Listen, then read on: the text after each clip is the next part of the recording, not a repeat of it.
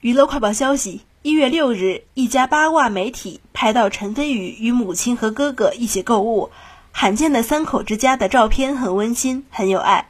随后，媒体爆出陈飞宇一家与黄晓明共进晚餐的画面，这条新闻也被封上了热搜，引来无数网友的热议。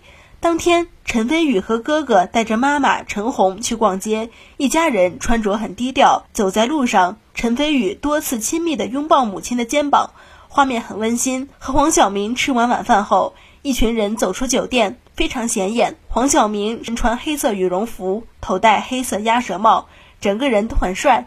而且当时走到门口的时候，聊了很久才离开家，不知道有没有新的合作。